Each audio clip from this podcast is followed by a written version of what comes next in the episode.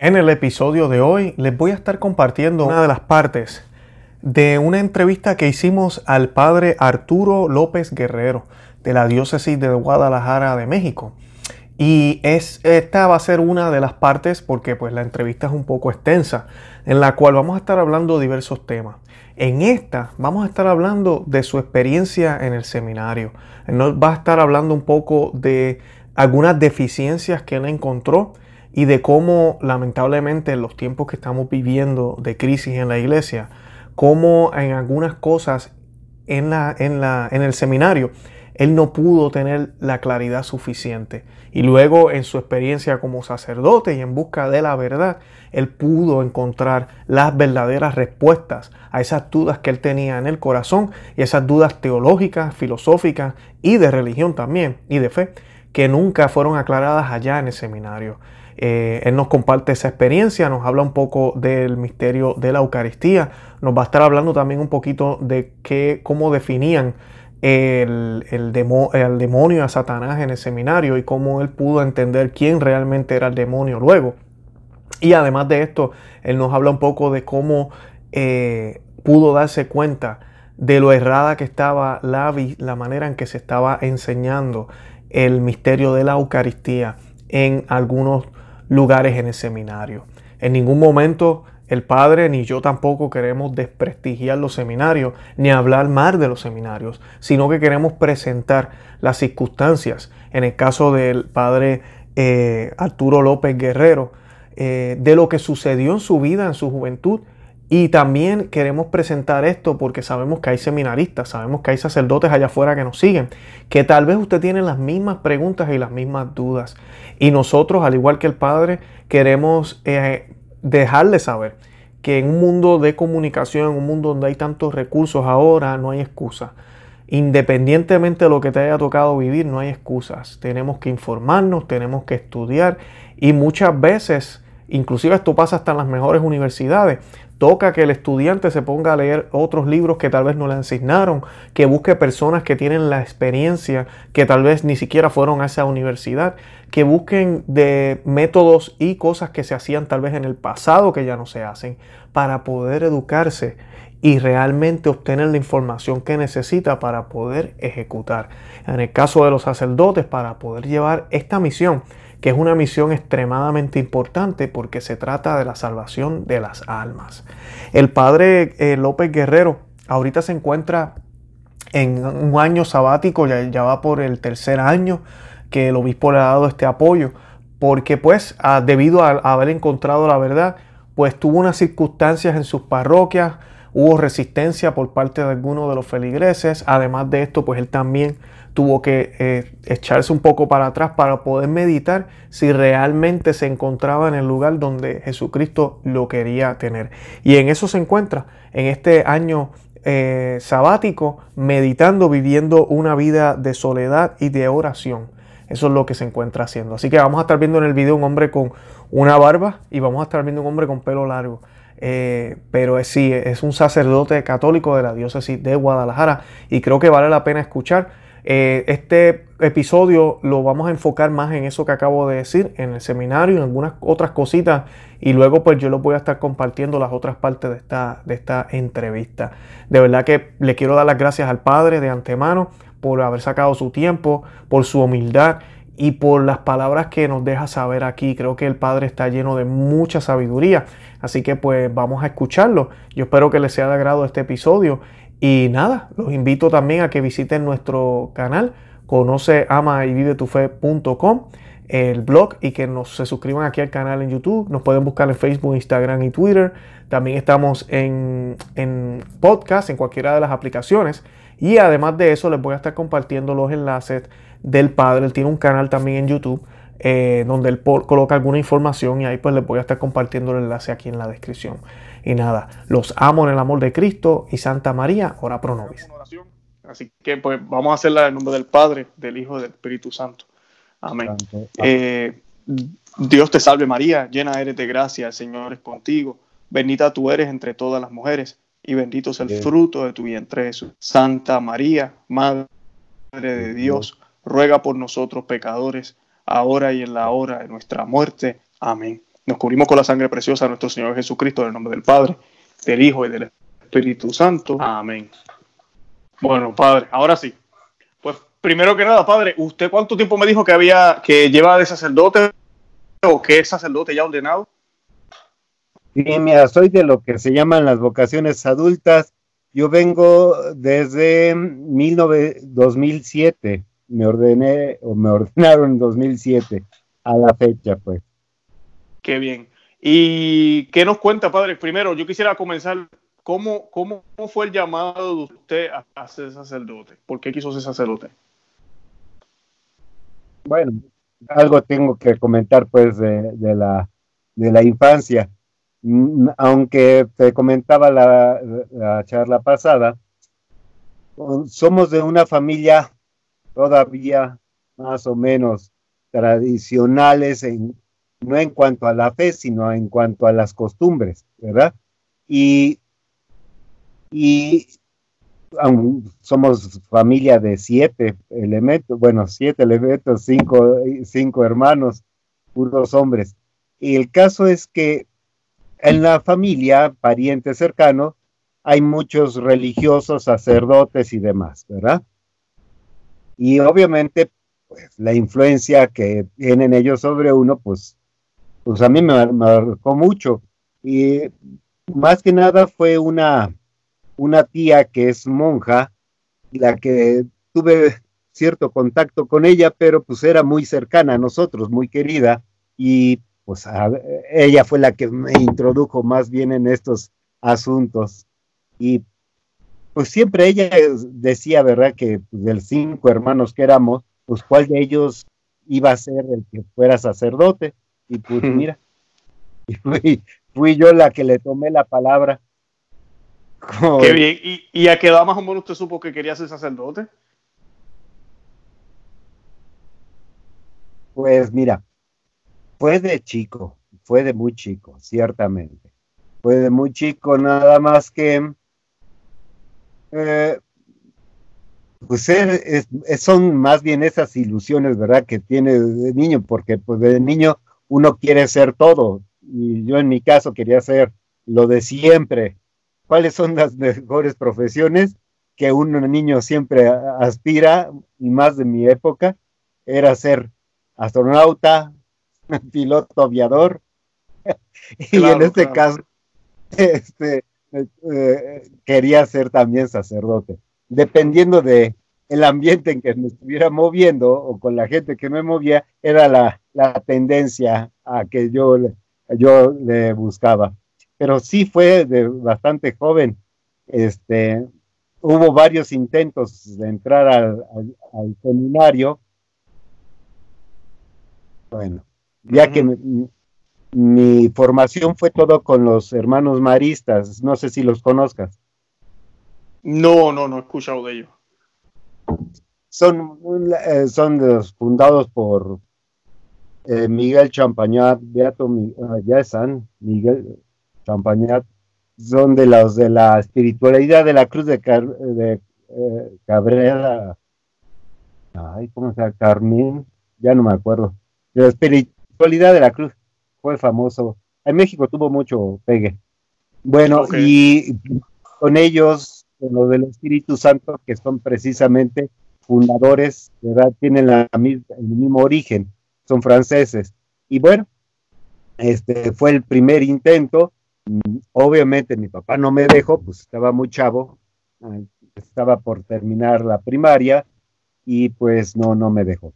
Y después retomé la, vocación porque me dijo, hasta que no termine los estudios no te vas de, de hacer lo que tú quieras pero hasta que termine los estudios. Y comenzó. Mm, qué bien. Eso desde pequeñito. ¿Y cómo fue esa experiencia en el seminario, padre? Bueno, es que aquí viene, aquí viene lo, lo, lo interesante, porque curiosamente yo no conocía nada de la vida de la iglesia. Yo nada más pensé que habían hermanos maristas, franciscanos, salesianos. Mm. el único ambiente en donde yo me movía. Y, el caso es que por alguna razón, no me preguntes qué pudo haber sido, el primer, ese rechazo que, hubo con aquellos, ya no me lo quisieron repetir en el resto de la formación, hasta la preparatoria me, me formé con ellos, ¿verdad? Que es la educación, ¿qué será? Antes de la universidad, pues. Entonces, pues como que ya no me hacían caso cuando les decía que todavía tenía ganas de, seguir el sacerdocio. Y pues no, no me hicieron caso. Entonces, este, un capellán que iba a darles este, la misa al, colegio, me dice, le pregunto, pues que yo quería ser sacerdote, ¿cómo le hacía? Pues ve al seminario. Hmm. Ah, pues yo ni idea de que era un seminario, en serio, ni idea. Pues sabía que en algún lugar se, formaban, porque obviamente con los, estos señores, eh, los del Espíritu Santo, pues tenían su casa de formación, pero pues le llamaban casa de formación o seminario. Bueno, entonces cuando empiezo a preguntar por lo del seminario, le pregunto a la tía, dice, pues allá en Michoacán, fíjate, yo estoy de la Ciudad de México, nativo de la Ciudad de México, en Michoacán, que queda muy lejos de estar en el centro del país, pues ahí está el seminario, allá hay uno. Pues empiezo a, tomar este, salgo de la ciudad para irme a ese seminario, pues yo pensé que no había en México, imagínate qué, qué, ideas tan, tan raras. Pues poco conocimiento, pues, que es el caso. Pero cuando entro al seminario vas con toda la ilusión, yo lo menciono siempre como aquellos que se van a casar, ¿no? Que una, una ilusión muy grande de lo que pueda ser su matrimonio y el primer día es cuando uno dice, pues creo que no es lo que pensaba. De igual manera, porque precisamente yo, yo tendría unos dos años o tres de haber salido de la facultad de Artes Plásticas aquí en la Universidad, Universidad Nacional Autónoma de México, la UNAM que le llaman. Usted la Universidad Nacional, este, pues, comparándolo, vamos a decirlo, la universidad con el seminario, pues no había diferencia. Había mucho más orden y más limpieza y más cuidado y más atención en el, en la universidad que en el seminario, ¿no? Entonces fue el primer encontronazo que tuve, que fue dificilísimo, dificilísimo, mm. porque solamente ibas por un ratito a la como en la universidad, sino que te quedabas a vivir con ellos todo el rato. Y vamos a decirlo, si no conocen por acá, Michoacán es una zona muy rural, muy rural, muy rural. Entonces, de la capital de la Ciudad de México ¿verdad? El Distrito Federal, que en aquel tiempo se llamaba, a una zona netamente rural, pues era muy salvaje, para mi gusto, ¿verdad? Entonces yo decía, pues es que no puede ser posible que pueda ser tan salvaje el ambiente por acá. Pero parece que era la norma y era la costumbre vivir así. Bueno, uno se adapta a todo. Claro. Pero cuando empiezas a ver la, formación, y decía, pues, ¿por qué siempre se nos pide permiso para hacer cualquier cosa? Primera cosa, fíjate, qué curioso. ¿Por qué nos tienen que pedir los formadores, padres, verdad, todos diocesanos? ¿Por qué nos tienen que pedir permiso a los alumnos para hacer cualquier cosa? Teníamos que hacer casi, casi votación todo el tiempo. Pues no le entendía pues ellos son los formadores, ellos deben indicarnos cómo era la cosa, ¿no? Y bueno, curiosamente, dentro del seminario conocíamos, como dicen, Dios los hace y ellos se juntan. Conocí a un compañero muy, muy bien, también de vocaciones adultas, muy bien centradito en lo suyo. De hecho, ya, ya le perdí la pista él fue el que más, fíjate, increíble, él es el que más bien me formó en la, ¿cómo se llama? En la en las actividades de un seminario, ¿verdad? Porque en el seminario era, pues vamos a decir, pura pachanga. Pachanga en el seminario. Sí, sí, sí, sí, sí. Y obviamente, mira, yo ya voy a dar por hecho lo que saben que puede pasar en un seminario. Sí, o sea, lo que ves en las noticias, lo ves acá. Ajá. Entonces, pues me escandalizaba, pues, porque esa ilusión que tenía del seminario, pues no era tal, ¿verdad? Mm. Entonces me, me, daba tanto coraje, pues, ver esto, que pues me, me decepcionaba a veces. Y de hecho, fíjate, toda la familia decía, bueno, si no te gusta el seminario, pues salte de él, ¿eh? que es el asunto. Dijo, no, no, ¿cómo es posible? ¿Cómo es posible? Si me hace, fíjate, se me hace que Dios está poniendo pruebas. El seminario ha de ser como un, un colador gigante, ¿verdad? A ver quién aguanta las más salvajadas posibles. Dije, pues mm. yo sí aguanto. Vengo de la Universidad Nacional, que está, te digo, menos peor, pues, pero por lo menos acá tenemos la libertad de hacer mucho más cosas que en la, que, en la universidad. Bueno, se supone que puedo, puedo prevalecer. Y con las instrucciones de este señor, de este compañero, y de una de las monjas que atienden el, el seminario en la cocina, fueron los que más o menos me estuve, estuve formando. En detalles tan simples como la oración, fíjate, fíjate qué, bueno. ¿Cuánto tiempo, ¿Cuánto tiempo estuvo ahí en el seminario, padre? En ese, fíjate, en ese seminario estuve tres años. Tres años. En ese seminario. Eh, fue lo que fue el filosofado. Eso le iba a preguntar, ajá. Eh, ahí fue más mayormente filosofía. Sí, exactamente. Fue la filosofía. Y luego, cuando terminé la filosofía,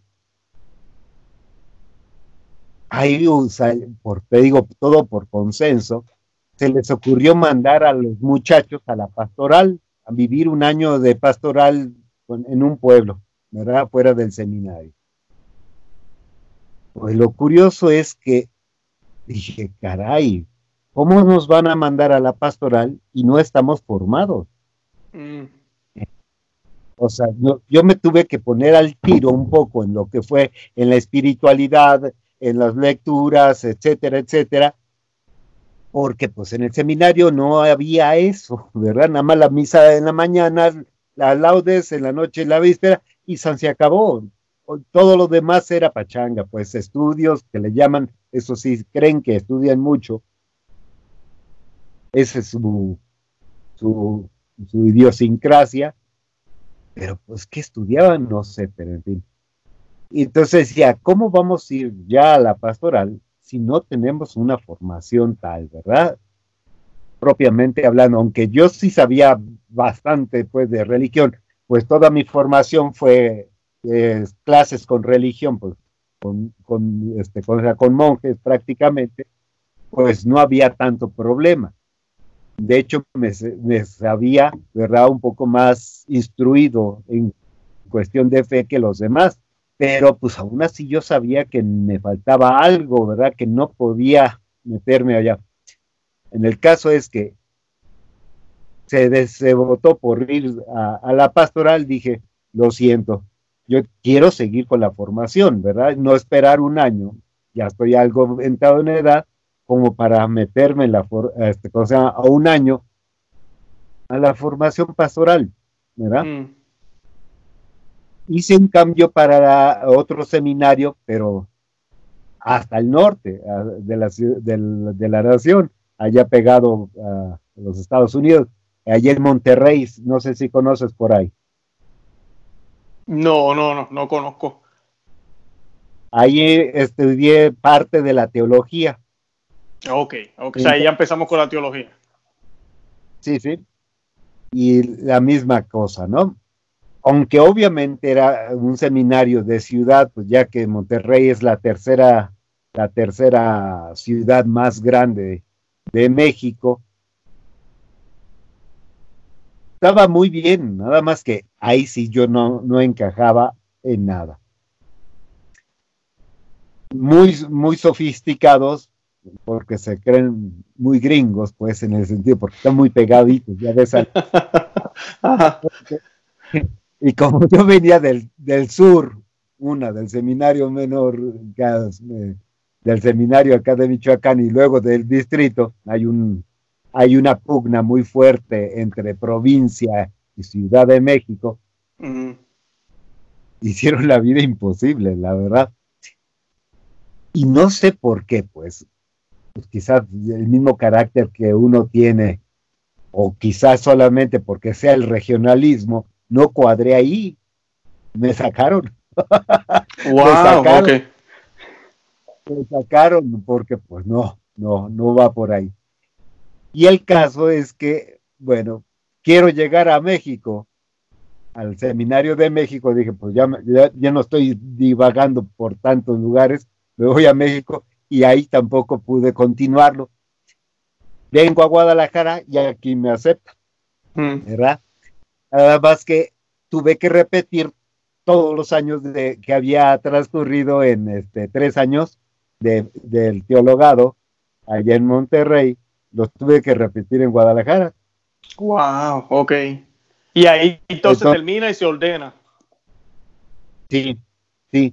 Y obviamente ahí, en, fíjate que es en Guadalajara que empiezan unos detalles muy raros, porque ya llevo varios años de formación. Y detalles tan simples como Biblia, mundo, demonio, carne, que veía que no cuadraban. Por ejemplo, la apologética que te mencionaba. ¿Cómo es posible que no podamos darle respuesta, ¿verdad? A estos que nos preguntan de ordinario, ya en la pastoral, que es cada, cada los fines de semana, ya ves. Y no podíamos darle respuesta. Yo no podía, me sentía incapacitado, ¿verdad? Para dar una respuesta contundente porque siempre había modo de que nos rebatieran el punto. No teníamos elementos para eso. Y fue cuando precisamente vi que el, en, la formación había algo muy raro. Y fue un maestro, fíjate, un padre, que empieza a hablar precisamente del demonio. Pero ya no sé qué hubo en la formación y no te sabría explicar bien qué fue, porque no había una indicación muy concreta, pero la, la idea del demonio ya se había hecho más bien una idea, una enfermedad o desorden psicológico, fíjate, esa es la concepción con que llegué a, teología acá en, Guadalajara. Y de hecho, era la... Fue lo que más o menos le enseñaron entonces que el demonio era un concepto, mm, vamos a decir, mental del mal que habitan los hombres, vamos a decir, no sé. Algo psicológico. Si tú viste la película de el, el anticristo, ¿no? Sí, sí. ¿Cómo, se llama? ¿Con quién? ¿Con qué, cuál actor? A ver, espérate, ¿el anticristo o no? La de Carrie, no, no, la de la que la que se vuelve, que se le posesiona la posesión. Ah, el exorcista, claro, sí, sí, sí, sí. Ves que le, hacen todos los estudios psicológicos a la y, y se eh, cuando va con el padre le dice, pues sí, sí puede ser, pero si fuéramos en el siglo XVI. ¿Te hmm. acuerdas? Claro, claro. Esa es la misma actitud la que tenía el padre Damian era la actitud que tenía yo. Sí, o sea, es el demonio, pero siempre y cuando estuviéramos en el siglo XVI. Ahora ya todo se explica, ¿no? Por ejemplo, la de las monjas locas, pues era una explicación de menopausia, por decir algo. Entonces, cuando viene y dice el padre este, pues que él estuvo en un exorcismo y vio mm. con sus propios ojos el exorcismo y vio prácticamente al demonio. Wow. ¿En qué quedamos? Yo salí espantado, pareciera que a mis compañeros no les pasaba nada, ¿no? Y mm. no, es que ese, ese, padre está loco, que no sé qué.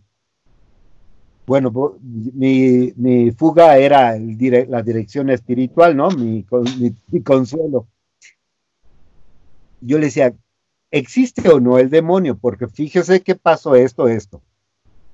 Y dice el padre, mi director espiritual, no, pues sí existe el demonio. Entonces ahí dije, porque no me lo dijeron. O hmm. sea, yo decía que existía el demonio, en la formación me lo quitan y ahora vuelven a decirme que sí existe. Y dice, no, sí existe. Ah, no. Entonces, ¿por qué no nos formaron en eso? Primera cuestión. Yo estaba tan enojado a ese punto que yo le dije, no hay otra cosa más que nos estén ocultando. Fíjate bien lo que, lo que le pregunto. Porque así como me ocultaron lo del demonio, que es algo gravísimo, no me está a salir con que había otra cosa que les ocultamos ah, porque todavía son chavos en la formación, vamos a decirlo. Y dice, no, parece que no hay nada más. Y yo empiezo a rebuscar en la cabeza y le digo, no me vayan a salir con que la Biblia es una invención o es una obra literaria. toda la formación se empeñó en decir que pues los géneros, los estudios, etcétera, etcétera, ya te das cuenta, ¿no? Pero obviamente siempre está uno aferrándose a lo que queda de su fe, ¿verdad? A que pues hay unas cosas que no pueden cambiar. Pero en los mm. estudios todo se marcaba o hacía referencia a que todo explicación como lo que dijo Francisco, el Papa Francisco, ¿verdad? La última vez, todo es explicable por la por la ciencia, por este, cuestiones este, razonables, etcétera, ya no hay milagros, ¿verdad? Entonces, yo así como que, no me vayan a salir con esas cosas. No, no, no, la Biblia sigue siendo muy bien, qué bueno. Pero sí le estaba yo bien consciente de algo. ¿No será que están esperando a que nos formemos, que nos ordenemos para que nos suelten la sopa de lo que tenemos que saber? Y se quedaba así serio, ¿no? Hmm. Y que no, y si no, no, prácticamente es todo. Yo eh, sufríamos de una, de una ingenuidad, ¿eh? te voy a decir, te voy a hacer claro las noticias sobre la iglesia son vagas, solamente nos llega filtradas por la diócesis. Obviamente podías ver la televisión y demás, pero no, todo hay un filtro de información por la diócesis.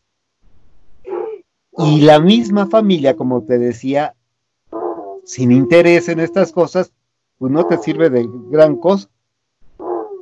El caso es que este, eso fue para mí algo muy, muy serio. Pero el punto de partida, eh, que aquí, bueno, me imagino que sí le sigo con esto, ¿o no? Sí, sí, sí, adelante. En donde hoy hubo un punto de quiebre, en donde me di cuenta que ahí sí hay algo que está mal. Ya estaba yo dudando, ¿verdad?, en las cuestiones de la formación. de decirte que toda la, toda la teología, la filosofía, estudiamos todo lo que no se debe de estudiar, salvo como una referencia para no caer en el error, ¿verdad? Autores prohibidos, autores anatemizados, etcétera. Pero, pues, ¿quién iba a saber en ese momento que eran, estaban anatemizados? Nunca nos dijeron nada de eso. El caso es que eh, me, me dieron las órdenes del diaconado y yo atendiendo ya en la, en la parroquia, en una misa, llega un formador a dar, a celebrar la misa a la parroquia en donde soy, que es de liturgia precisamente. El caso es que le, estoy ayudando con eh, a hacer el diaconado, o la diaconía. Le preparo el servicio del altar y se me queda viendo y me dice, está mal. Mm. Ah, caray que está mal. Revisé la disposición de los elementos Y está bien, no está mal. Terminó la misa y me dice, voy a hablar muy seriamente con tu formador. Y dije, algo la regué, algo la regué. bueno, y pues yo con la idea de, pues, ¿qué pasó? El caso es que cuando llego con el, le llaman, ¿cómo? Bueno, mi formador, pues, allá en el seminario me dice, pues, ¿cómo que la regaste? Dije, sí me estás diciendo, pero no sé en qué pude haberme equivocado. ¿Cómo se te ocurre, me dice, poner el copón, ¿verdad? Casi fuera del, del corporal. Dije, bien, pues lo poco que sé es que mientras el copón, pedazo del copón, pisa el corporal por lo lleno que está el, el corporal, pues, es suficiente para que proceda.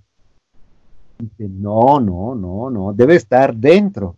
Dije, a ver, a ver, a ver. Entonces, ¿cómo que adentro? Pónganse ustedes primero de acuerdo con el de profesor de liturgia para que nos venga a explicar cómo poner las cosas. Y bueno, porque ni aún así nos han enseñado a cómo poner las cosas, o sea, se nos explica muy vagamente, no hay nada gráfico, pero pues entendemos lo que podemos entender, porque no hay una ilustración propiamente hablando. Dice, no, no, no, debe ser dentro. Bueno, entonces, si no, aquel otro que me dijo que esté un poco fuera, no hay problema, pues no, pues porque debe ser dentro. Ah, bueno, entonces hay dos formas de verla, ¿verdad? Una, el maestro que nos pidieron a nosotros y ustedes que lo hacen así, y se me vaya, ve, a hablar con el obispo, ah, porque es el, rector del seminario, era un obispo. Mm. Y a hablar con él para que te enseñe, porque él es, ¿verdad?, liturgista. Ah, muy bien, ya voy con el obispo me dice, pues ¿cómo que no sabes? Era muy enojado. ¿Cómo poner las cosas? Dije, no, yo seguí las instrucciones del maestro. No puede haber, eh, no, me equivoqué. Ahora me dicen que debe ser al centro, pues sí, corrijo, pero yo recibí mala instrucción. Dice, pues que no ha servido con el, diaconado, nunca estuviste de, monaguillo viendo cómo servir. Dije, sí, claro que sí lo he hecho. Y no le veo yo ninguna diferencia de lo que me ha enseñado el maestro con lo que veo de ordinario en las parroquias. Dice, no, fíjate en los obispos. dije, no, me, lo pone más difícil, porque el, el cardenal lo hace de una forma. El, obispo, un obispo hasta cuascutor, o como le llaman, este, auxiliar, lo hace de esta forma. Usted lo hace de esta forma. ¿A quién le voy a seguir? Y si me voy con los maestros, los profesores los sacerdotes del seminario, porque cada día celebra distintos, cada quien lo hace a su modo. Cada quien los elementos como se le ocurre y como se le viene en gana. Y no nos, y no nos vayamos a las parroquias, ¿verdad? Porque ahí es una pachanga total. Claro, claro. Eso, eso explica muchas de las cosas que uno ve, ¿verdad? Que uno va a diferentes parroquias y todo se hace diferente. Sí, en el seminario más o menos se guarda una postura, ¿verdad? Pero es diferente. Cada quien celebra y se organiza de modo diferente. Pero si va a las parroquias, es una pachanga total. una pachanga. Sí, sí, es, es. Fue entonces cuando me dice el, el, obispo, no, hazlo así. No, nadie lo hace así. wow. Usted lo hace distinto, espérame usted lo hace distinto a todos. Porque nadie lo pone así, por decir algo. El corporal lo ponía entre él y el. no, el. ¿cómo se llama? El, no, el manutergio, no, no. El purificador lo ponía entre él y el corporal. Ahí no va, todos lo ponen del lado derecho. Mm. Usted es el único que hace eso. Digo, de todos los que he visto, usted es el único. ¿Me está pidiendo que sea único? Dice, no, pues es que así es. Dije, ok, gracias, pues lo voy a hacer así, ¿verdad? Lo voy a hacer así, para ya salirme del, del embarazo. Ahí es cuando empiezo mis primeros pininos en la internet. Fíjate que ¿Dónde se va el lugar? Pues las, las rúbricas, ¿verdad? Curioso es que no es las rúbricas modernas del, de la, del nuevo sordo. Vienen las rúbricas de, de cosas de la misa este, vieja, pues. Sí, la misa tridentina o, o, a lo que le llaman rito extraordinario ahora. Ahí es en donde venía. Dije, ahí está. Va del lado derecho. y ah. como esa era la única cosa que, que tuve que, como se dice, mm, respaldarme, no entré más detalles, pero ya ahí me di cuenta que nadie lo hacía conforme a las rúbricas. Y obviamente yo pensé que la misa antigua, misa moderna era la misma, simplemente de un lado para el otro, del otro lado. Todavía no, no había, yo no marcaba las diferencias de ese tipo, simplemente era en latín mirando hacia el frente, como ahora es en español mirando hacia atrás. Pero no entraba en, no tenía conciencia todavía de eso, pero sí ya había visto que hay muchos problemas. Esto ya sucede luego, después que ya se, ordena, padre, entonces que empieza a darse cuenta mm, mayormente de todo, cómo, cómo sucede. Quería también, si me contestaba, cómo supo que aquellos autores eran anatema y si puede compartir qué autores eran. Curiosidad. Ay, pues son los de ahora, los modernos. Mira, esto todo fue ya recientemente, ya ordenado, no antes. Ok, ok. Cuando está uno haciendo su tesis, mientras más extravagante fuera el nombre, lo citaba más seguido porque le daba realce, ¿verdad? Y los con bomba de trazar, este, cosa runner, este, pues, Dani y bueno, no sé, mientras más extravagante era el que poníamos, ¿verdad? y fue lo interesante porque todos nos apoyamos nuestra tesis en ese. De hecho, yo cité en varias ocasiones a Carl Runner para la, Sagrado Corazón y demás. Y este, pero fue pocos en realidad, fue poco. Ok. Lo lo que yo hice fue precisamente buscar la, lo que es en las encíclicas papales, vamos a decir, cartas y todo eso, pues en el Getzinger. De ahí saqué pues todo el fundamento de mi tesis, y no por otra cosa, sino porque en vez de estar buscando en libros por todos lados, pues en el Getzinger pues es uno solo. Mm, ¿Verdad? y todo, lo saqué todo de ahí. Bueno, el resultado fue que fue curioso porque me decían, qué curioso que tú citaste toda tu tesis en el, en el lo que es la tradición de la iglesia, ¿verdad? Y no ocupaste los filósofos y teólogos modernos. dije, no, pues no, pero fue, ahí me quedó es muy grabado. ¿Por qué se habrán extrañado de que haya sacado todo mi tesis de, de, los de la tradición de, la iglesia, pues vamos a decirlo, y no de los nuevos, porque todos los demás se hicieron de los nuevos, ¿verdad?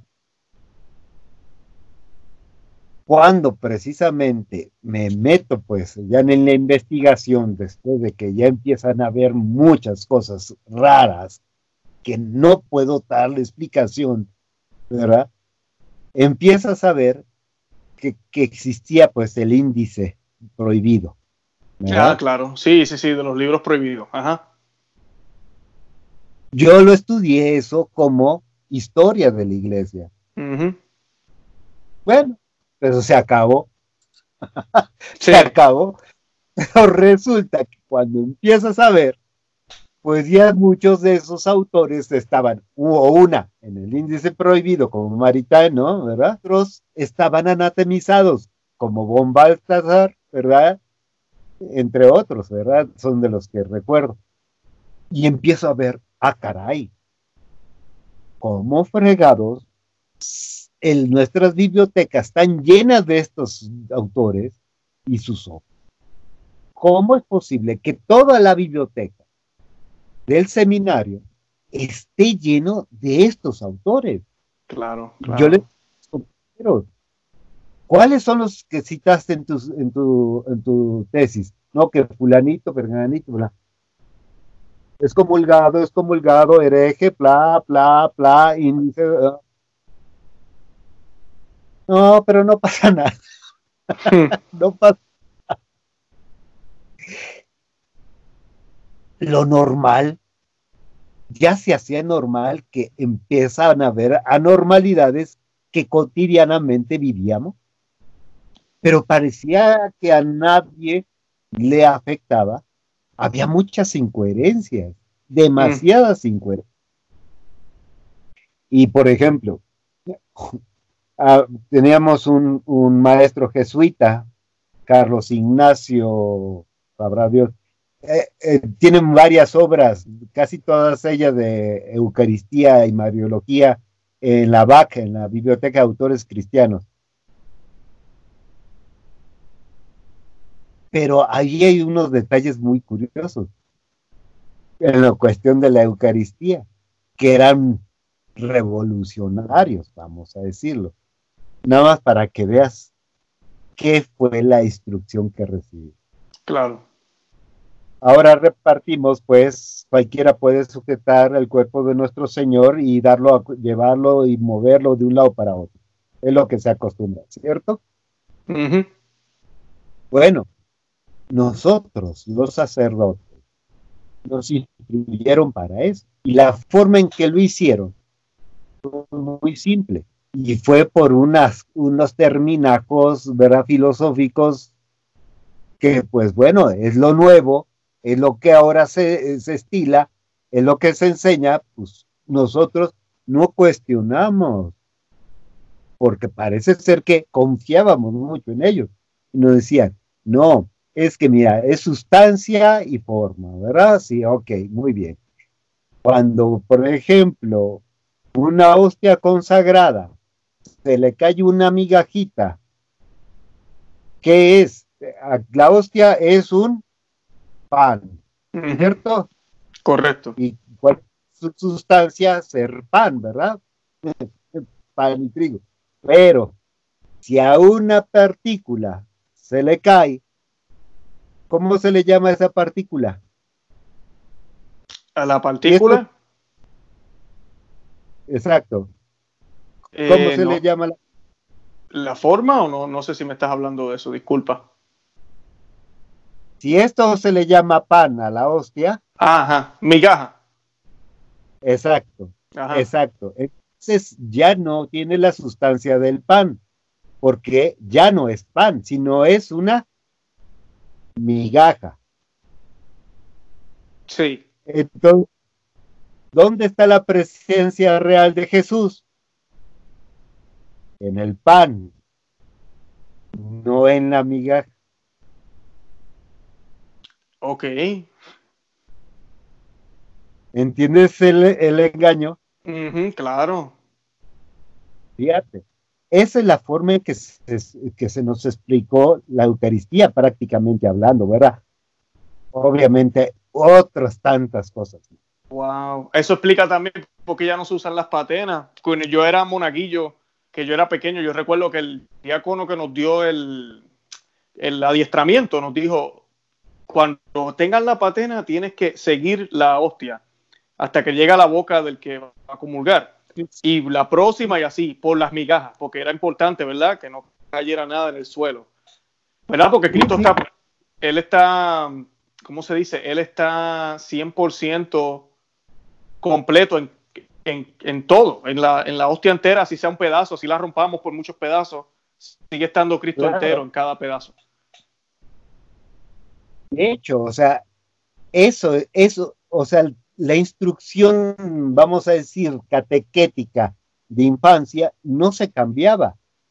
Pero como tú eres cura y eres más listo y se te enseña para que seas más listo que el ordinario, hmm. entonces damos razonamientos para que tú puedas educar a tu gente. Claro. Esa es la cuestión. Qué triste, sí, sí, o sea, es, una, es un engaño muy sutil porque en realidad, vamos a decirlo, sabíamos la, la, doctrina, no podíamos hacer nada grave con la, con la Eucaristía, porque, por ejemplo, ya había ministros consagrados, no ministros consagrados designados, eran los de la Eucaristía, se podía utilizar la Eucaristía para hacer la barbaridad y media siempre y cuando llevara ciertos controles de higiene, de cuidado, ¿verdad? Que se viera que hay un esmero en el cuidado en el trato de la Eucaristía, pero cualquiera lo podía tocar. Mm, ya. Ya me explico. Salgas de esos cuidados, muy al estilo mm, farisaico, ¿verdad? De lavarse las manos, de tener, ¿verdad? Pero podíamos hacer lo que queríamos prácticamente con la Eucaristía. Claro, es una contradicción. Hay que hacer todos esos cuidados, pero después eh, Juan López y Ana María de la Montaña pueden tocarlo con la mano también.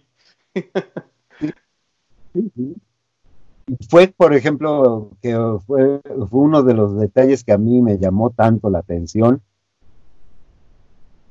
de, esos excesos. Por ejemplo, cuando se caía una hostia, bueno, se recogía y seguíamos adelante.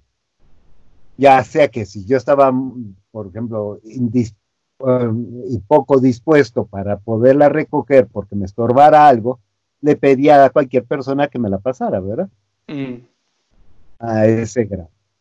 A ese grado. Pero una vez encuentro una feligres que después de la misa estaba como el video ese que sacaron, ¿verdad? Que está la niña, oh my God, ¿no lo vi? Un video de Jesús en el suelo. No, no lo he visto, no.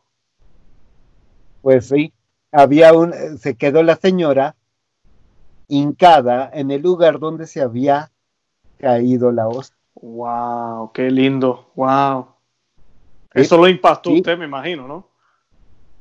Yo cuando lo veo, yo me quedo, ¿qué pasa? Y ella con unos lagrimones,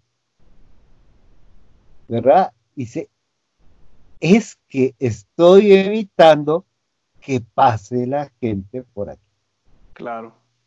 Sé que está aquí, no lo veo, pero aquí cayó. Entonces, pues yo así como diciendo, ay, ¿verdad? Qué payaso. Mm. Pues está velita y la ponemos ahí, ¿verdad? Que para que nadie la mueva. Ya, se acabó.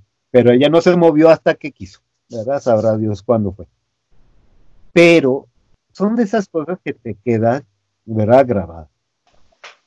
Es verdad, o sea, ahí estaba, se había caído, pero yo por mis estudios, ¿verdad? Me he vuelto frío. ¿En mm. qué? Me he vuelto frío y hasta cierto punto falto de fe, porque de alguna forma, pues ya no es la misma fe que se te enseñó de chaval, ¿verdad? Ni que la lógica de un buen cristiano concuerda con lo nuevo, ¿verdad? Eso es lo que a mí me sorprendía y eso me, causaba a mí pues, extrañeza, rareza, no me sentía, vamos a decirlo, estaba haciendo yo bien como se me explicaba en el seminario. Y dice, ay, pero es lógico, cada quien sigue lo suyo. No, no quería seguir cada quien lo suyo. Había una instrucción, debemos seguirla, se supone, ¿no? Para eso nos en el seminario. ¿no? Entonces, este, esos detalles yo sí los empecé a ver como, oigan hermanos, creo que la estamos regando. Y feamente, feamente. Nuestro amadísimo, porque era muy buena gente, que Miquel, como jesuita que era. Muy buena gente, pero creo que estoy equivocado. No, ¿a poco te vas a poner a enseñarle al profesor? Hmm. Carlos y pues ustedes piensen, ustedes piensen, algo está aquí raro. Y eso, como tantísimas cosas, por ejemplo, en la pastoral, cambios de, percepción, va, nos toca visitar, por ejemplo, algunos hospitales, y obviamente todos los hospitales o la mayoría de los que vamos son del gobierno. Y entran pentecostales, bautistas, carismáticos, los que tú quieras, gustes y mandes, y los seminaristas católicos. Entonces visita las, los enfermos y bueno, ¿has visto la conversión de, Fernando Casanova? Sí, sí, la conozco, claro que sí. Haz de cuenta que me pasó a mí. Mm. Haz de cuenta que me pasó a mí pues de cuál de cuál Dios hablan de los de los ah caray sí efectivamente tal cual le sucedió a él. Oye es, este cómo se llama sano tuyo no Casanova. Sí él es puertorriqueño sí claro. Ah ok. Sí sí cierto. Bueno entonces tal cual cómo es posible cómo voy a vencer y decirles, nosotros somos la única iglesia, cuando todos dicen exactamente lo mismo, ¿verdad? Y mis son fácilmente debatibles, fácilmente debatibles, porque la formación en el seminario, ¿no? La única formación que nos dieron en el seminario es quién fue primero, el huevo o la gallina. Mm. Eso era para vencerlos a los hermanitos. Fuera de eso, nada más. Nada más. Porque, pues, obviamente, es que nosotros somos los, no, cierto, nosotros somos, ustedes son los falsos. ¿Cómo le podías vencer a ellos? Claro. No había, simplemente, había un, un, este, un, un misionero muy famoso aquí en México que acaba de morir hace poco, el padre Amatuli, Laviano Amatuli, no sé si lo escuchaste alguna vez. Fundó unos misioneros aquí en México de evangelización, que era diálogo con los protestantes. ¿Qué es lo que hace el padre Toro por internet? Haz de cuenta, haz de cuenta, ese diálogo con los protestantes. A ver quién tiene más conocimientos y en la que te pesco te agarro. Práctica. Entonces, dije, pero bueno, si nosotros vamos a meter ese caso, vamos a ser peor que los, que los evangélicos y los pentecostales. Nos vamos a pasar aprendiendo citas y citas y citas de la Biblia y pues no vamos a ganar, porque como bien dice un maestro, dice, a la Biblia le puedes hacer decir lo que quieras. puedes apoyar el cambio, puedes apoyar a los, a los, a los ovnis, puedes apoyar a los extraterrestres, cualquier cosa con la Biblia. Es increíble. Entonces, no, ahí no se puede hacer.